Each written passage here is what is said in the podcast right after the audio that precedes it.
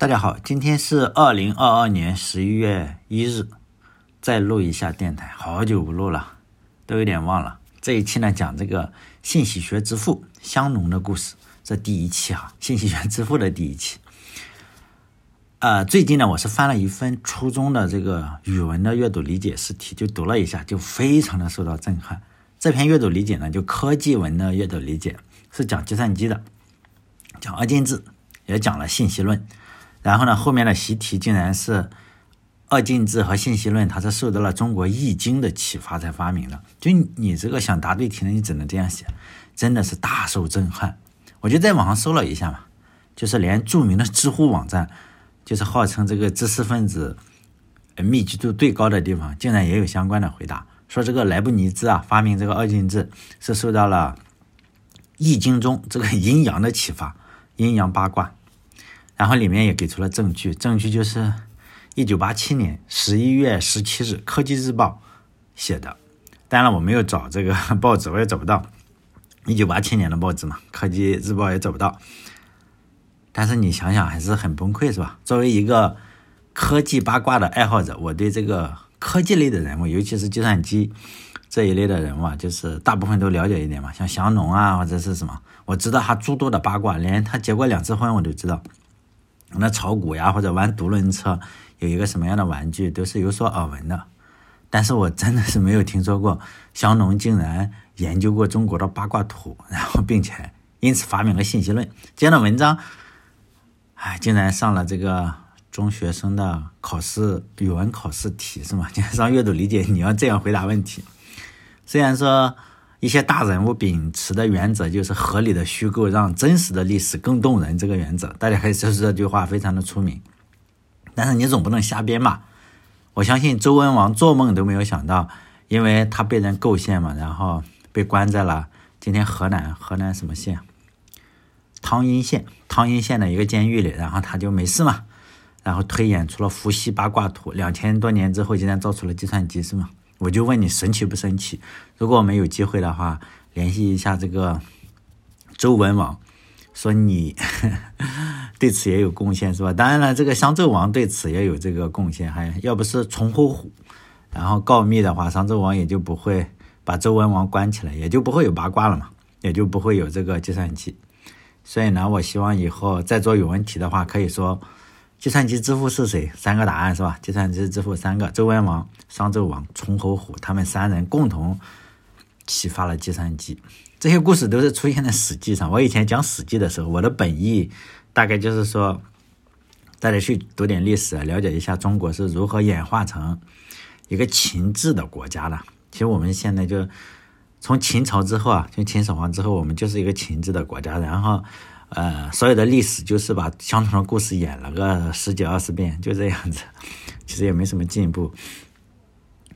现在我真的是没有想到，《史记》竟然也记录了计算机的起源。以后大家也就我讲《史记》的时候，很多人说：“哎呦，你又不懂《史记》，又不懂历史。”实际上，现在我可以光明正大的说，你知道吗？计算机的起源是谁？八卦，因为《史记》上记载了。所以我讲《史记》的话，我就是在。致敬这个哈中国的文化，致敬计算机的发明。我又突然想到了《三星锥》，《三星锥》，大家不知道有没有去看过《三星锥》？《三星锥》是有一个非常非常像方向盘的东西，就真的非常像方向盘，像就是咱们开车的方向盘，也不知道干啥的哈。但是我认为那是中国古代的汽车。但中国，比如说你可以说中国没有发现这个电话线嘛？我你看，美国有很多电话线，然后挖挖地下都有电话线。咱们中国大部分地方是挖不出电话线来的，那说明中国自古以来就用手机。后来就讲正题了。其实香农去世的时候，我已经上大学了。他是在二零零一年去世的，他老婆是二零一七年才去世。所以呢，听我电台的人，从历史上就是站在这个呃历史跨度上来说，呃，只要你够了六岁，至少你跟他老婆。曾经共同生活在这个世界上，香农呢小时候应该算是一个平平无奇的小孩吧。未经证实的一个传闻就是他的远房亲戚，至于是不是远房亲戚我也不知道啊。呃，但是小时候他的偶像就是爱迪生，并且呢，呃，他的爷爷也是爱迪生的亲戚啊，也是发明家，发明了一些农业的机械，还有什么洗衣机什么的。香农小时候的故事吧，哎，比较少。我看过这个《香农传》，但是也没有太多就是可以讲的吧，就讲他家庭的一些问题就不讲了。他是到了大学才开启有外挂的开挂的这个人生，是从大学开始的。一九三二年的时候，他是开始上密歇根大学，然后别人可能就是上四年的话，也就是像我们就拿一个学位嘛，是吧？拿了两个。然后数学跟电子工程学拿了两个学位，毕业之后他就去麻省理工啊，然后去玩，然后就看到了公告栏上就贴这个墙上的海报上就有招聘员工、招聘这个研究员的广告，他就去应聘嘛，然后就拿到了这个职位。据说应聘的这个职位是做什么数据统计的或者是什么，反正他就一边开始工作一边又读研究生，于是就写出了有史以来最牛的这个。硕士研究生论文，这个最牛不是我说的哈，是这个呃赫曼 Gosten 呃这个人说的。如果你不知道这个 Herman Gosten 是谁的话，呃，我就稍微介绍一下的话，这个家伙活的实际上是比香农还要久，他是二零零四年去世的。就是这个 Gosten 呢，这个他是第一代，呃，以前我不是讲过那个嗯，ENIAC，ENIAC 这个。造 ENIAC 的这个机器就是人间第一个用电子管造出来的计算机嘛，他是他的小弟兼同事，那个设计者叫呃 John 什么 Morit，就是约翰莫里奇吧。然后这个莫里奇就把这个大体的内容就讲一下，哎呀，我大概怎么设计的，是不是？然后这个 Goldstein 的话就负责去做出来，他相当于工程师了，是吧？然后就。这个小弟大部分都是他做的，他把呃这个计算机造出来的。还有一件有趣的事情，就是这个高斯坦他是亲口说的啊，这个与这个无关。以前不是也讲过冯诺依曼嘛，就是这个高斯坦这这几个人都认识的。他跟呃这个冯诺依曼是怎么认识的？就冯诺依曼也去坐火车，他也去坐火车，两个人就在这个火车站相遇了嘛，就在应该是这个。嗯，比如说我们这个站台上，或者是候车厅里啊，他他没说，他反正很仰慕这个冯诺依曼嘛，然后他就说，哎呦，就去上去搭关系嘛，就说我在做什么，我在做什么，在做什么。然后这时候这个冯诺依曼的火车就来了，人家你火车又不等你是吧？你是冯诺依曼也不等你。然后冯诺依曼听了之后也觉得，哎，你做的事情还不错。他冯诺依曼也就说了一个类似于乔布斯，乔布斯不是给你一个。百事可乐还是什么可乐？说你这一辈子是卖糖水呢，还是给我做改变世界的事情？冯冯老师，这个冯诺依曼也是说了类似的话吧？就说你是一辈子搞你做的这个计算的这个东西呢，还是给我做件大事？然后给他留了一张名片，就有电话。于是呢，这个高斯丹呢就又跑了，是吧？不到这个安尼亚克了，然后去跟着这个冯诺依曼做曼哈顿计划，去造原子弹了。呃，再有一件事趣事就是，这个郭斯丹他写了书，我看过他的书，他也是见了这个冯诺依曼。就冯诺依曼实际上是非常厉害，他各方面都非常厉害，这个通才，他对这个嗯文学呀、艺术啊都有自己的见解吧。就两个人就谈到了这个狄更斯写的这个《双城记》，是吧？我们都看过，呃，至少我们看过开头嘛，是吧？我们每个人至少听过这本书。呃，显然这个冯诺依曼老师也听说过，我们都非常喜欢他的开头嘛。好像我看那个那个中国这边那个很出名的那个做脱口秀的，忘了叫什么了。我看他也是引用《双城记》这个话，就那段开头嘛，什么那是最好的年代，那是最坏的年代，那是智慧的年代，那是愚昧的年代，什么那是信仰的时期，那是怀疑的时期，那是光明的季节，那是黑暗的季节。那是希望的春天，也是失望的冬天。我们全都直奔天堂，我们全都直奔相反的方向。简言之，那时跟现在非常相像。某些最喧嚣的权威坚持要用形容词的最高级来形容它，说它好是最高级的，说它不好也是最高级的。就这段话，那个叫什么？哦，罗罗振宇，罗振宇不是也也这样引用吗？其实《双城记》。我就看过这一段是吧？第一段话啊，逢人就来秀一下。冯诺依曼也跟我一样，他也是秀这一段。然后不一样的是，他背了十几分钟，把这个 Ghost 给背崩溃了是吧？你要背下来嘛，他们？装逼就装个差不多得了，你就十来分钟也就差不多了。然后这个高斯呢就打断了他。呃，这个高斯呢，他也认识冯诺依曼，但是他也认识这个香农。然后他是夸香农嘛，就是说，并不是我夸他哈。众所周知，他写了一个硕士论文。我相信读计算机系的或者读什么的，应该知道这个叫做《A Symbolic Analysis of Relay and Switching Circuit》，就是用这个 继电器吧。大家知道继电器和开关 switching，继电器不是 relay 嘛，上面一个磁铁。然后怎么做这个？嗯。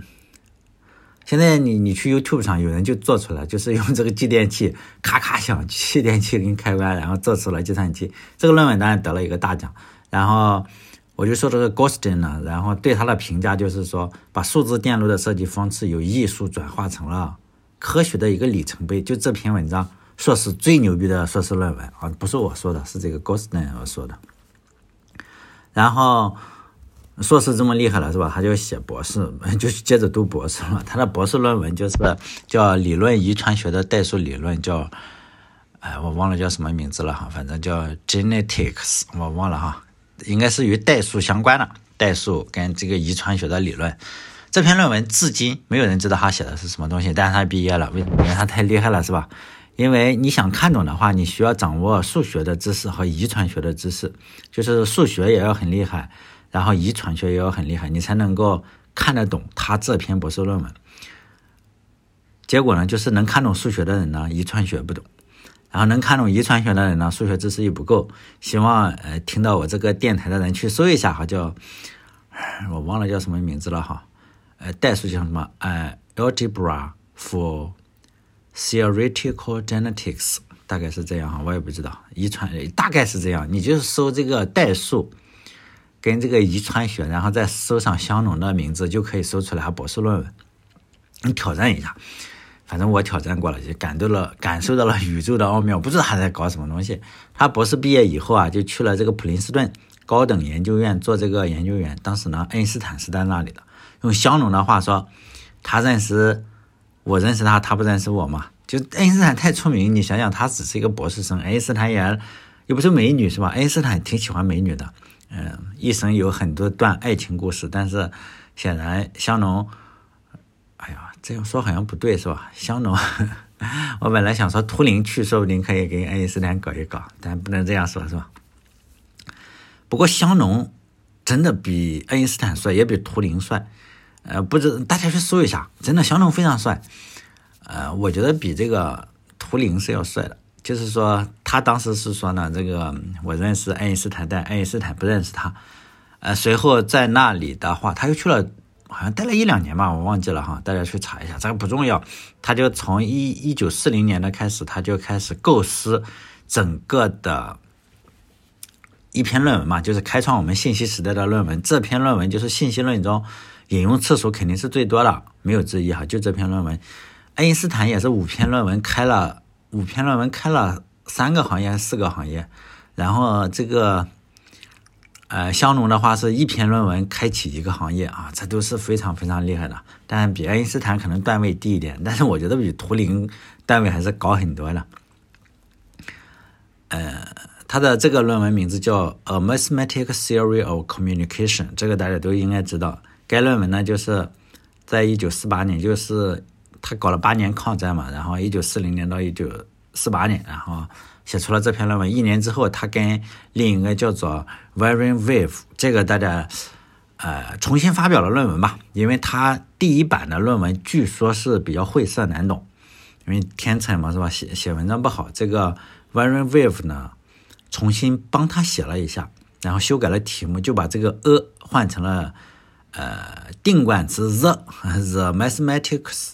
呃，The Mathematics Theory of Communication，同时呢，对这个香农的论文用，就是说用普通人能看懂的语言是吧，进行了润色，让大家都大众可以读懂。目前我们看到的版本，你一搜就是他，他就是这个人润色过的版本。因为什么？香农有个问题，他太聪明了，他写的东西啊，对普通人来说都太难，因此他的论文是要被人修改的。嗯，其中一个人就是这个 Warren Wave。另一个就是他的第二任老婆啊，是个数学家哈，他有两任老婆，也是成功人士。这个如果以后有机会的话，我再讲讲他老婆的事情。他老婆真的也是一个非常非常厉害的人，他老婆也是最近才去世的，而且，哎呀，在什么时候啊？我忘了哈，反正几年前吧，他老婆还出来，就是跟他的这个呃，她老公的这个跟香农的这个雕像，好像在是 MIT 还是什么，给他搞了个雕像，铜的，呃，然后去去就是你要去。剪彩嘛，不是剪彩，就是出席一下嘛，就是，嗯，反正一个小新闻，因为大部分肯定不算是什么明星新闻啊，又不是说谁离婚了，就是哪个明星什么 Angelababy 离婚了，这个可能会轰动全全中国。但你说这个 香农的老婆出来，可能连一句话都不报道。就我我比较关注这些东西，就是呢，呃，他这个老婆是非常厉害的，是个数学家，然后。他不单是数学家，他还是，呃，织布的，就纺织行业非常厉害。他他可以是美国什么纺织协会啊，还是什么，反正非常厉害。他织了很多好很好的东西。他经常就是说，嗯，香农要写文章不是不好吗？他非常聪明，他经常写文章就是用脑子去运算，他不不像我们列数式啊，一步一步的去搞，没这毛病是吧？然后他都是一下子就是。给个开头，给个结尾，中间有太多的事情，就是你要自己去推算，然后普通人的速度也跟不上。用考试的比喻来说，就是没有步骤分嘛，你这个是没有步骤分。然后他老婆干什么？就负责把其中的步骤分呢给补全，是吧？如果大家对机器学习有兴趣的话，啊，现在不是很流行吗？机器学习啊，机器翻译啊，肯定知道鼻祖是谁，就跟他写论文的这个，就是我刚说的这个家伙，男的 v a r y Wave 这个科学家。确切的说，我认为他不仅仅是科学家，他是科学家的老板，呃，真的是科学家的老板。他是这个洛克菲勒基金会的一个总裁啊，他是手里就有钱，副总裁还是总裁我忘了，反正是是很有钱的。然后他就用科技来改变生活，是吧？他开创了一门新的学科，叫做分子生物学。然后他的员工，他手下肯定他找一大堆科学家，包括香农这种，都都。就关系好，然后来帮他做研究，他给钱。你想做什么研究，我给钱是吧？洛克菲勒基金会的副总裁或者总裁，我忘记了哈，但不重要。呃，然后他的这个员工就有二十来个吧，得了诺贝尔奖，真的是很厉害是吧？你就他找来了这么多人，然后二十多个获诺贝尔奖的，中国加起来都没这么多是吧？所以呢，这些诺贝尔奖获得者经常要跟他合影，也或者跟他去要钱。就是说，哎呀，分子学的什么东西都要都要跟他要钱。这个洛克菲勒基金会非常非常出名，在国际上一年投好几好几十亿。嗯，但是在新中国是投立不了，为什么？因为新中国成立以后，他退出中国了，毕竟是吧？美帝亡我之心不死，你你来干什么是吧？一看就是行走的武艺。但是大家要知道，在抗日战争期间，就新中国没有建立之前。这个洛克菲勒基金会一直是在援助中国，包括现在中国比较厉害的叫北京的协和医学院啊，但现在已经并进北京大学去了。但这个就是洛克菲勒建的，呃，然后花了五千多万吧，好像好像是这个，反正特别特别多的钱。那那个时候洛克菲勒他们每年每一笔钱都会呃搞出来嘛，结果你会发现洛克菲勒投在亚洲的钱特别多，菲律宾呀或者是。呃，中国是吧？中国很多的呃医医学相关的，包括那时候建国以前，同志们，建国以前，嗯，就是国民党时期，就是一九，就是大清亡了之后吧，或者是大清亡之前，他都都在投，他就是给中国的建立了一整套啊，也没有说他建立起来哈，反正就是说把西方的医学介绍进来嘛，就治病啊或者什么，他建了很多的医院。我都忘了，包括山东也有，好像是齐鲁医院吧，还是什么齐鲁医学院，我忘记了，大家可以去搜搜。但现在他已经进不来，因为现在他名声在中国很差。一说这个洛克菲勒基金会，就觉得你是不是来收集我的这个 DNA 啊，或者是什么东西啊？因为我看最近新冠不是又又黑了他一把，说这个 洛克菲勒基金会投钱搞这个什么病毒什么的。那解放前是吧？我说的都是解放前，就新中国建立以后，呃。就新中国建立以前，洛克菲勒是一个非常非常正面的形象，在中国。呃，毕竟你你帮中国打这个日本人，应该算是正面形象吧，是吧？包括啊，对，还有这个周口店，大家都知道说北京猿人嘛，北京人周口店那些叫类人猿，哎，不能叫类人，反正肯定不是北京人的祖先，就是应该是另一个分支这个样子。那时候就找到了，找到了这个这个挖掘机会嘛。那时候你想想。很早，那是解放前之前，没有钱，中国也你想想也不会搞这个事情。然后洛克菲勒就出钱，好像出了好几万美元。那时候美元比较富，可能比较值钱。然后专门研究这个挖掘工作，就是这个北京这个周口店的这个研究，就是这个洛克菲勒基金会掏的钱。但现在是不行，现在我看他名声，嗯，去年还是哪一年，我看在网上他们说。洛克菲勒基金会又支持哪一个小博主，然后黑中国什么什么的，啊，反正搞得里外不是人是吧？可能是这样，这这但我我也不知道哈。但可能有些听众觉得，妈的，这个东哥是吧，又开始当美狗了？美国又真的那么好吗？我就不相信洛克菲勒是真的是帮助你图啥呀，是吧？但是我可以给你一个解释，为什么美国人普遍比国人乐善好施？如果大家玩游戏的话。但是玩英文版的哈，翻译成中文的就就胡乱翻译。比如说，经常文明，如我忘了是文明五还是六啊？它有这样一句话叫做 “manifest destiny”，就是中文版的可能翻译就是胡乱翻译。我觉得中文版的翻译成了“我命由我不由天”，这个就是与原文的意思相差太大。我觉得这个翻译比较好了，可以翻译成“昭昭天命”啊，或者是“天命昭彰”。接下来我来解释一下这个什么意思，以及。我觉得这个解释至少能解释一下为什么美国人啊就特别的乐善好施，相比于其他国家的人要乐善好施的多。就是这个 manifest destiny，呃，当然了，只是我一家之言，你不同意也可以，你就认为他就是他就是收集你 DNA，然后把你种族灭绝也没办法是吧？哎呀，我也不知道哈，反正每个人你只是相信那个就行了。就这个词语呢，它实际上这。Manifest destiny，这是一种优越感呢，实际上是美国人的一种优越感。他们认为啊，上帝赋予了他们一种信念，这这个或者是一种任务吧。这个任务是干什么？就拯救众生。如果你不理解的话，可以想象我们上世纪五十年代、六十年代，中国老百姓也有一种 manifest destiny，叫什么？就是天呃，拯救三分之二全世界三分之二受苦受难的人们。我小时候啊。我小时候上小学的时候，要天天拯救什么台湾小朋友。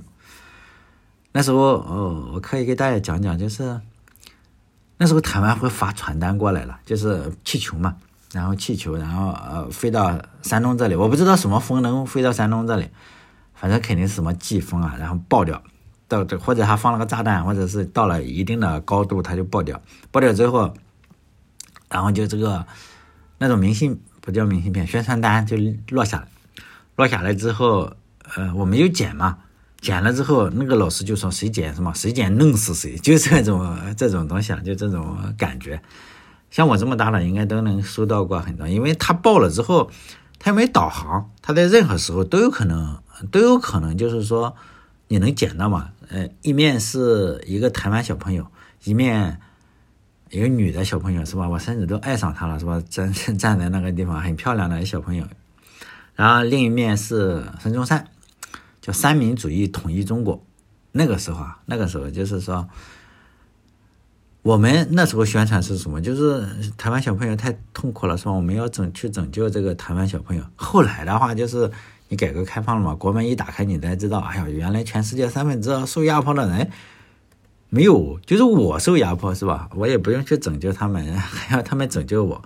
不管怎么说了，这是类比哈。美国人也有这样一种优越感，就是我要拯救，呃，就是 就是说天命昭昭，或者是天命昭彰。哎呀，不管怎么翻译，他就是说我要拯救你们，知道吗？我要拯救你们，并且他能，他有这个实力嘛？目前来看是有这个实力。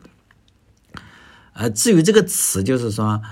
Manifest destiny，这个是谁提出来的啊？我查过很多东西哈，以前包括大家知道这个，你玩命呃文明的话，它有这个他 PDF 的文件发给你，啊一一两百页。那时候我就看啊，看这个攻略，看背后的文化都看。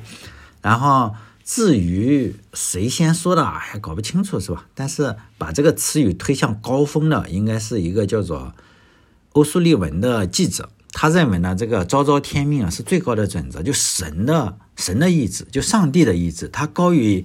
高于这个国际法，也高于你这普通的法律、婚姻法、什么刑法，就高于一切，高于你国家的主权，这就是上帝的意志。当时美国还是很小，美国非常小，当时呃德州也不属于美国，德州是属于德克萨斯共和国，然后加州也不属于美国，什么新墨西哥州也不属于美国，还在跟嗯美国跟墨西哥在打仗，然后。当时呢，你就是想吞并这几个国家嘛，就是想吞并德克萨斯共和国呀，或者是想吞并这个加州啊，没没没有，就是说你没有理由嘛，他就用这个昭昭天命，就是说你们那里人太苦了，是吧？跟我们美国混，我你们那个地方不推行美国民主的话，我就，是吧？我这个昭昭天命就是就是来拯救你们了。于是呢，这个美国就很顺理成章的就把这个。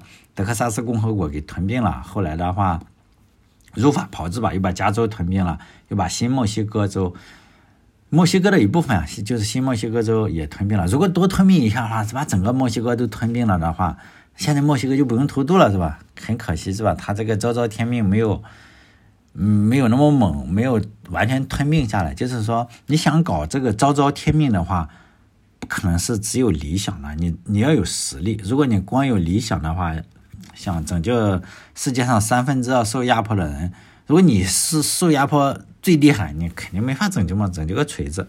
所以呢，这个也被称之为叫 American Exceptionalism，也被翻译成叫美国卓异主义，就是大体的内容一样的，就民族自豪感或者美国自豪感，就大体的内容就是我美国跟你其他国家不同嘛，我。那些弱的或者不同的国家，我们是用什么？就是美国人，他们认为他们他们建立的国家好，就是说从雅典建立过来的是吧？就是承接了雅典的两千年前雅典的那种制度，就是靠民主啊、自由啊，或者是建立起来的，不是靠武力。他们认为是这样啊，并不是我说的啊，他们认为叫美国左翼主义，不同。呃，你如果是那些弱的呀，或者是不公平的国家，如果你在欺压，就是说很很弱的人，我就是要用美国的价值观把你给搞定。包括德州德克萨斯共和国，也大家要知道，现在德州你说是自古以来美国不可分割的一部分，但是也没有那么那么什么。现在德克萨斯还天天想搞个独立啊，不是有一部分人嘛？但是独立估计够呛。呃，美国是不是这样的国家也另说哈，就是说。他是不是真的这么好？其实很多方面我也觉得美国很恶心，比如说他也老是欺负一些国家嘛，尤其是因为他是老大，现在第二的话被他蹂躏，像你的武力、武力呃军事力量第二的，或者是经济实力第二的都搞不过他，加起来还搞不过他，所以呢，他经常会他捏谁都是软柿子吧，相对来说捏谁都是软柿子，他实力又强，上来就三连。就是说呢，对很多的独裁者也好，什么就是不体面。其实二战以后啊，美国已经不像是那个时候，就是说我可以吞并这个德克萨斯哈，或者吞并加州、吞并墨西哥州、新墨西哥哈。但是现在这个没有领土要求，但是我觉得他这个 manifest destiny 还是有的，就是我这个昭昭天命还是有的，就是他要借上帝的力量。就是说，他要解救什么弱小的人嘛？大部分，大部分美国人，你如果很弱小的话，你偷渡去啊，大部分美国人不会欺负你，真的是大部分。我是说大部分。你说有没有很多的？肯定也是有的，是吧？但是咱们中华民族的话，欺软怕硬算是一个呃叫什么？也可以称之为优秀的传统，也是也可以称之为一个生存技巧吧。我们这里都知道欺软怕硬，叫什么？柿子专捡软的捏是吧？美国打仗的话，你就会发现他基本上是挑硬柿子捏，但对他来说都是软柿子。比如说二战的时候，他捏的是什么？日本跟德国嘛。然后他帮助中国，中国那时候很弱，相比于日本来说，他就帮助中国。包括这个我说的那个基金会啊，然后包括什么美国的那些飞虎队呀，什么都过来帮助中国，然后打日本。现在都不宣传了，因为跟中国、跟中美关系非常差。还有就是说，他要帮助法国呀，这个一个月就投降了，是吧？打德国这个样子。二二战的时冷战的时候吧，他又捏谁啊？捏苏联嘛，苏联肯定是最大，是吧？现在他又捏俄罗斯，可以说俄罗斯也也挺厉害啊。然后帮助的是谁？乌克兰。我觉得背后啊，应该是有这样一种信念，就是昭昭天命 （manifest destiny）。嗯，大家去玩这个游戏的话，你玩文明啊是什么？你或者玩美国的哪个游戏，经常会看到这样。我觉得这是一种，我不知道美国人，你问一个美国人来说，他有没有说，就说替天行道的？哎，对，可以翻译成替天行道，就上帝的代理人是吧？毕竟人家美国总统。宣誓的时候要把手放在圣经上，是吧？所以这昭昭天命。不知道川普有没有放在圣经上？我没看过。我觉得他那形象应该放在美元上宣誓，是吧？不是有个小视频吗？他在那捐款，你看他掏出来了一叠钱，口袋里，他在数数数数数，他结果他把那几个大钱又装口袋里去了。人家过来的时候，他 放了一些小钱。你想一个美国总统，他有那么多的钱。哎呀，他竟然给那个小孩那么点点钱，是吧？如果是我是美国总统，我就都给他，是不是？但扩展的又有点多了，时间也差不多到了。下一期的话，我想讲一下香农的那篇论文，就是，啊，这论文是我读过了，不是博士论文，就是他一九四八年、一九四八和一九四九年这个论文我读过，嗯，就下周再见，希望下周再见哈，因为我现在更新的很郁闷。因为你我这样更新上去，你不知道什么时候他就给删了，所以呢，我有另外一个新的地方，就在我的网站上留言洞点 com 这个网站是有的地方可能封了，有的地方没封，我也搞不清楚。但是不会放在国内了，因为放在国内的话有昭昭天命，妈的就给卡死了，是不是？哎呀，很崩溃。域名回收，以前我那个绿帽子大学就被回收了，现在结果发现成了赌博的网站。很很恶心是吧？其实我的域名还应该属于我的，但是因为我的被回收了，结果被人卖了，结果被那个我也忘了是阿里云还是什么的，反正很很很很恶心，我的整个网站就结束了。好嘞，这一期在这里，再见。